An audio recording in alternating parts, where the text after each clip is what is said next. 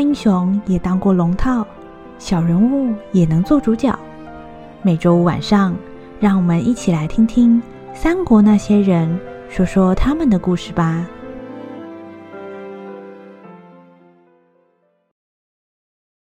第十二集：那些徐州百姓。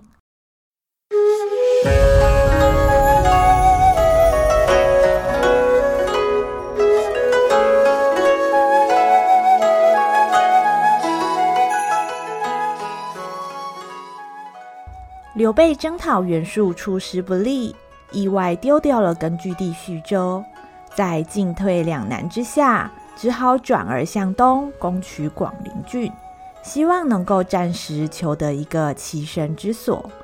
殊不知螳螂捕蝉，黄雀在后。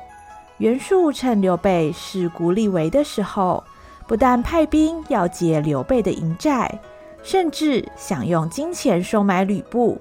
给刘备致命的一击，而此时远在徐州城的陈宫，正为了处理百姓的问题，忙得一个头两个大。可这个吕布忘恩负义啊，陈真公好心收留他，结果他恩将仇报，我反回过来抢当徐州太守啊！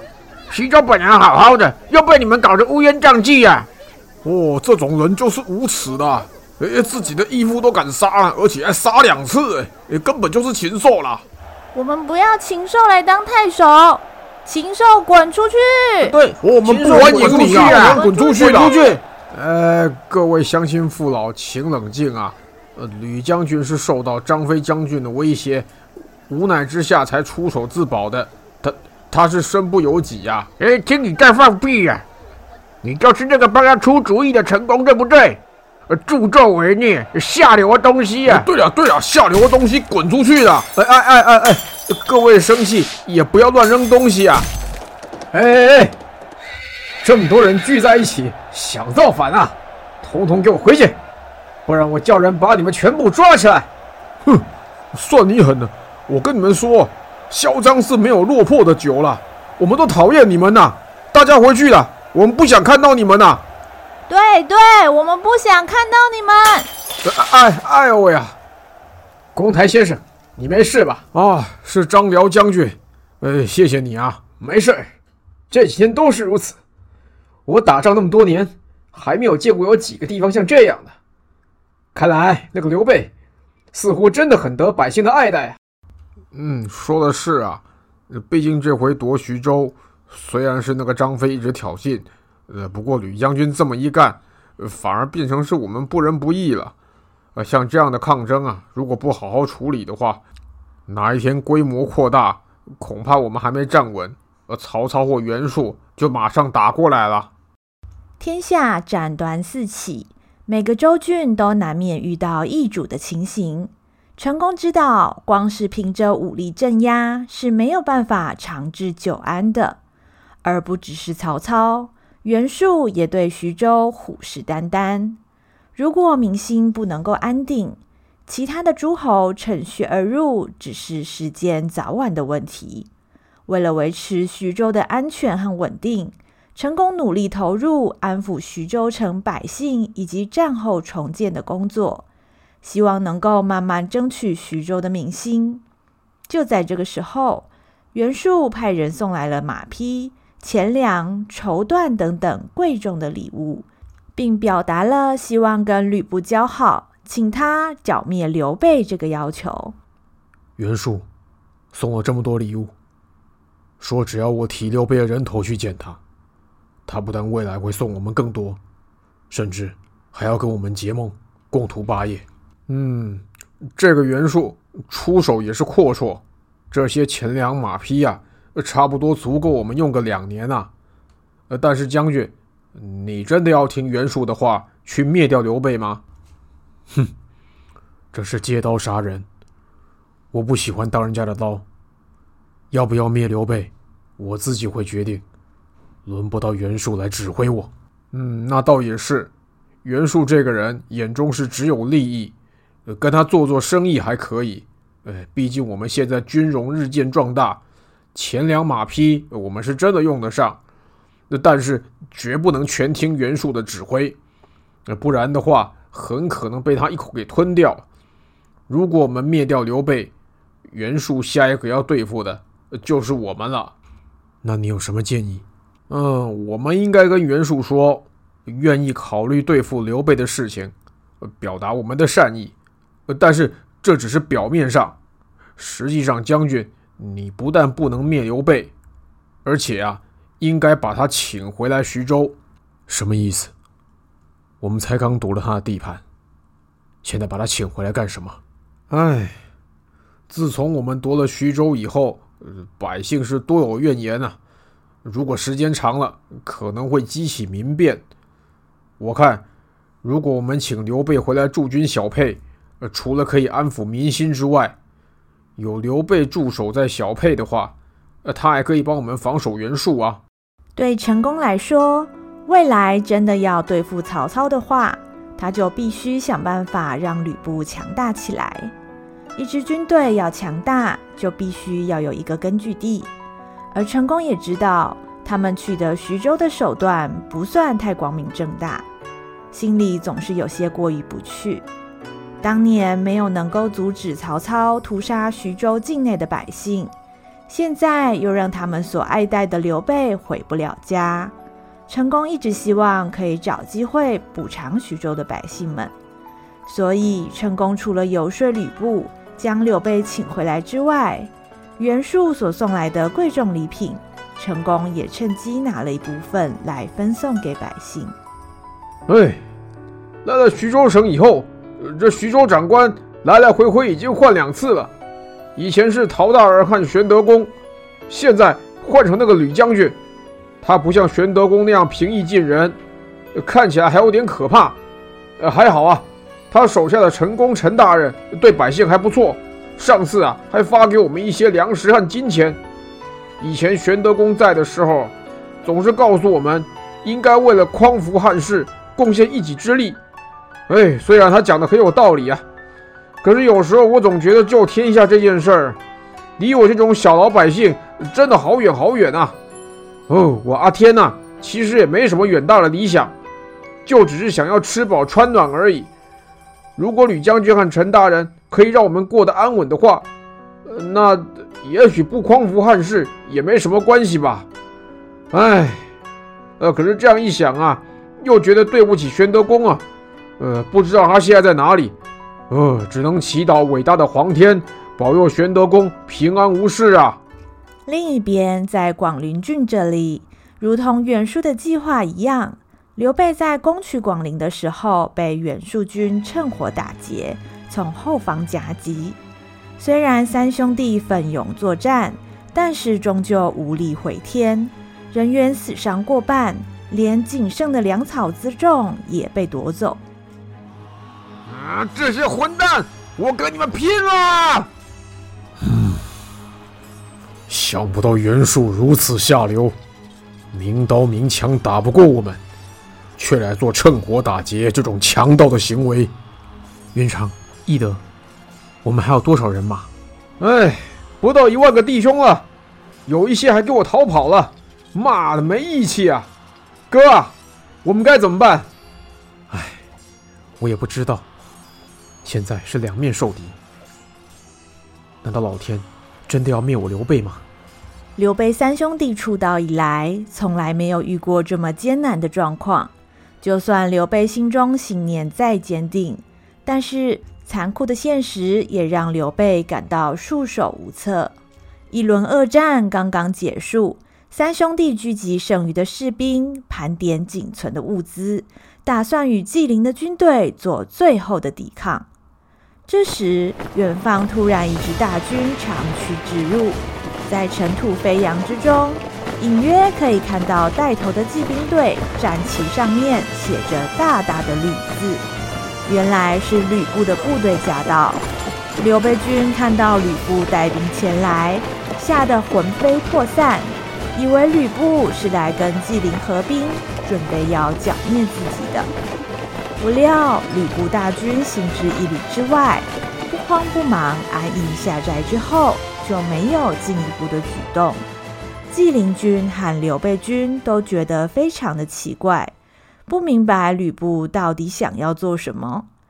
正占上风的纪灵首先沉不住气，纵马而出，对着吕布军大喊：“吕将军此来，是来为我军助阵吗？”吕布骑着赤兔马，慢条斯理地走到了纪灵阵前。我来带刘备走。嗯，这怎么行啊，吕将军？我家主公不是请你一同除去刘备吗？我们还送了礼物给吕将军，难道吕将军要做背信弃义之徒吗？我没必要跟你解释。嗯，什么？你这个家伙竟然如此傲慢！哎，纪将军，别生气啊！我这个老大就是话少。我来跟你说好了，我老大的意思是，反正你们该抢的粮草也抢够了。现在就收兵回淮南，他就当做什么事都没发生。你要知道，我老大平常最不喜欢打打杀杀，季将军还是识相一点，不要惹我老大生气呀！哼，要是我听你们吕将军的话，就这样回去，我如何向我主公交代呀？我叫你回去，你不听也可以，但如果是上天要你回去，你就不能不听。哎，你胡说什么？吕布不理会纪灵，径自命令左右的将士接过方天画戟，走了好一段路，把方天画戟插在援军营寨的辕门之前。纪灵，你看见了吗？看见什么？我的方天画戟。看是看见了，那又怎么样？这支方天画戟距离我们有一百五十步，我现在用弓箭去射。如果射中的话，那就是天意。你收兵回淮南。哼，夸口。那如果你射不中，又当如何？射不中的话，那也是天意。刘备随你处置。哼，好啊，谅你也没这个本事。纪灵看见吕布所带领的大军来者不善，心想：若是吕布和刘备一同杀过来。回不了家的，可就变成自己了。所谓善射者百步穿杨，就已经是了不得的事迹了。想要从一百五十步以外射中目标，根本就是无稽之谈。如此一来，纪灵决定表面上听从吕布的意思，等吕布失守之后，他就能够放心剿灭刘备，而吕布也不能反悔出手相助。吕布命左右拿来弓箭，搭箭弯弓，嗖的一声，箭如流星般划过众人的眼前，正中画戟上的小枝。所有人都惊得呆了，半晌之后才齐声叫好。一时间掌声雷动，三方将士无不震慑于吕布神乎其技的武艺。纪灵瞠目结舌，一句话也说不出来。而刘备三兄弟松了一口气的同时，心中也不得不佩服吕布的剑法如神。呵呵，纪将军，看见了吧？这可是天意啊！我们可没有偏袒谁。今天天意站在刘备这边，我老大的箭啊，自然射哪里他就中哪里。如果季将军还想试试看的话，我老大是很乐意再示范一次的。妈的，你有种！我们走。眼见情势着实不利，纪灵只能悻悻然鸣金收兵，返回南阳。多谢吕将军相助。哼，哥，你谢个屁呀、啊！就是他那晚夺了徐州啊，不然我们怎么会落到今天这步田地啊？我不杀他，难消心头之恨呐、啊！翼德，不得无礼。不必担心，张飞伤不了我。哎，你混蛋！那天是我一时大意，不然的话，我现在……哎，三将军，我们又见面了。我是张辽啊。上回你出手也太重了，我虽然穿着战甲，还断了两三根骨头，现在还在痛啊。哎，下回拜托手下留情啊。哎哎，你少来这一套啊！你以为说几句好话，我们就会相信你们吗？吕将军。既然你已经得了徐州，为何又来相助？恕刘备直言，你们究竟想怎么样？吕布闻言，默不作声，径自纵马返回了自己阵中。张飞一见大怒，正要追赶，被张辽一把拦住。实话跟各位说了吧，我老大这次怎么盘算，我实在不清楚。不过这回是公台先生坚持要我们来找你们的。玄德公如果有疑问，不如直接回去问公台先生吧。对于张辽的说法，刘备等人半信半疑，但是眼前似乎没有更好的选择，于是刘备等人决定跟随张辽前往徐州。到达徐州之后，陈宫立刻派人迎接刘备，并将刘备的两位夫人以及家眷全部送还刘备。眼看家人平安无事，刘备心中的大石总算暂时放下。多谢吕将军和公台先生手下留情，对我的家人秋毫无犯。只是刘备有一事不明，想请公台先生赐教。呃，玄德公请讲。之前吕将军喊公台先生来投，刘备是否有得罪之处？为何今日你们要夺徐州呢？呃，这这个这个啊，呃，因为我们在小沛。听闻张飞张将军大摆酒宴，士兵都喝了大醉。呃，吕将军怕发生意外，呃，所以带呃这个带兵来保护徐州。哎，陈公，你说话凭良心啊！明明就是你们家吕布故意来抢我们徐州。翼德，退下。公台先生，我想真人面前不说假话。天下纷乱，城池地盘皆是有能者居之。日前刘备。有幸提领徐州，只不过是蒙陶谦陶大人错爱。今日吕将军得到徐州，证明吕将军比刘备更适合领导徐州。玄玄德公如此宽宏大量，真是世间少有啊！但是刘备还有两件事情相托，希望公台先生和吕将军不要推辞。呃，玄德公，但说无妨啊。其一。希望吕将军提领徐州之后，能够善待徐州百姓，保境安民。陶谦陶大人临终吩咐我照顾徐州百姓，我若不能将徐州交到值得托付的人手中，那刘备万死都难辞其咎啊！这个当然，我会全力辅佐吕将军，保卫徐州安全。其二，我等三兄弟失去根据，又遭到袁术军劫营。大军损失惨重，现在无处容身。若吕将军对刘备仍有一点道义存在，是否可让我们留一块栖身之所？这个没问题。如果玄德公不嫌弃的话，我想请玄德公暂居小沛，这样与徐州可以互相支援。就算外敌来犯，彼此也有个照应啊。如此，便多谢公台先生了。刘备等人与陈宫达成协议，暂时将部队驻扎在小沛。刘备和吕布的主客关系就此调换。张飞和关羽虽然觉得内心愤愤不平，无奈形势比人强，若此时不能暂时忍耐，日后要东山再起就更为困难。而对于刘备的投靠，吕布则没有表示太多的意见。陈宫对于我把徐州抢过来这件事，总是耿耿于怀。他说这是违背诚信的举动，还说这样会失去人心。但是我不这样觉得。这个世界原本就是弱肉强食，在草原上的动物都必须捍卫自己的地盘。谁在竞争中输掉，就会失去所有，而获胜的人才有权利决定事情。物竞天择，适者生存是吕布的主张。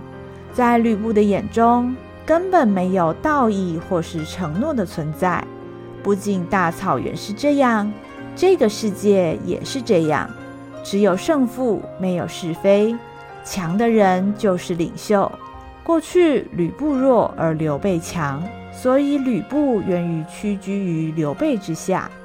然而，当今天吕布比刘备更强的时候，他就要当领袖。而领袖是不会拒绝别人跟随的。吕布对刘备的去留虽然没有多大意见，但是对徐州城的百姓来说，刘备的去而复返却是个大新闻。很快，消息就在城中传了开来，百姓们无不议论纷纷。呃，你听说了吗？那个刘备哦，好像又回来了呢。哎，对呀，对呀，我听说他奉了皇帝的命令去打淮安的袁术，呃，结果被人家打得落花流水，差点连命都丢了。什么落花流水？人家玄德公是因为吕布偷袭才被断了后路，袁术那个叫做趁火打劫啦。可是他是自己跑去挑衅袁术的呀，也不能怪袁术打他呀。这个刘备啊。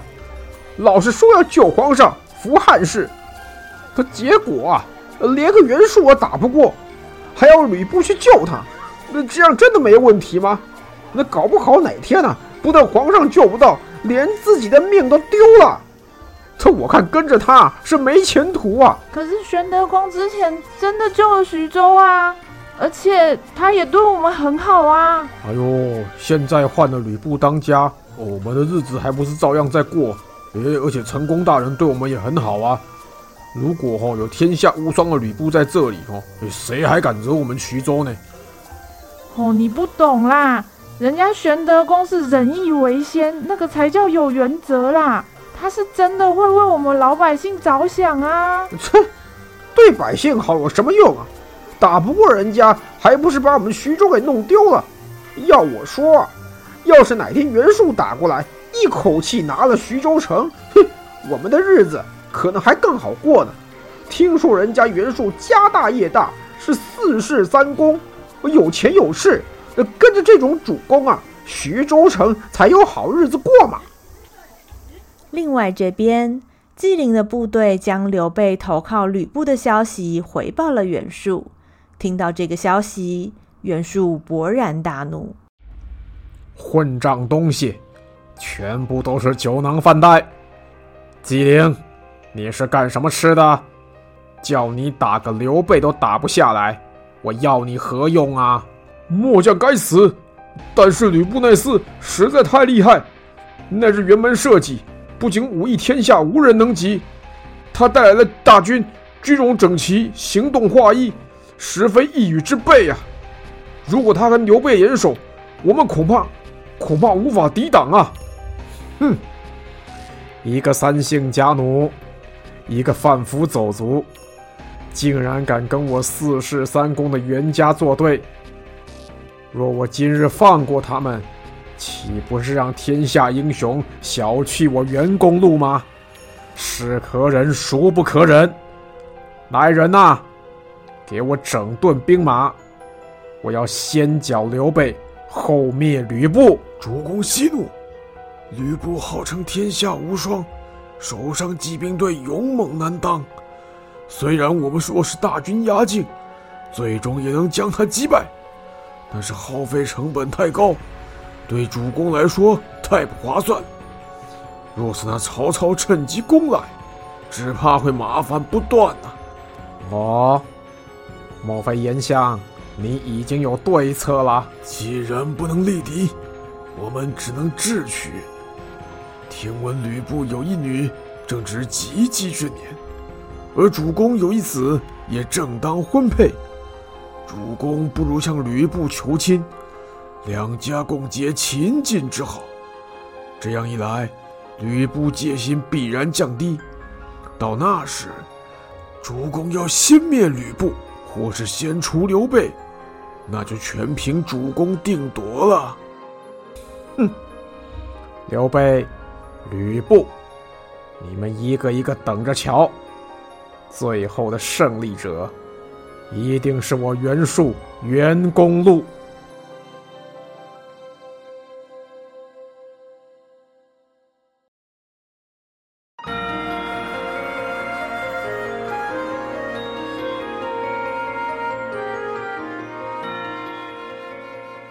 袁术决定采用和吕布和亲的策略来对付刘备。吕布会答应把女儿嫁给袁术的儿子吗？差一点就全军覆没的刘备，之后又该怎么样重振旗鼓呢？而吕布和刘备两家真的能够和平相处吗？下一集，那个很难做的侄子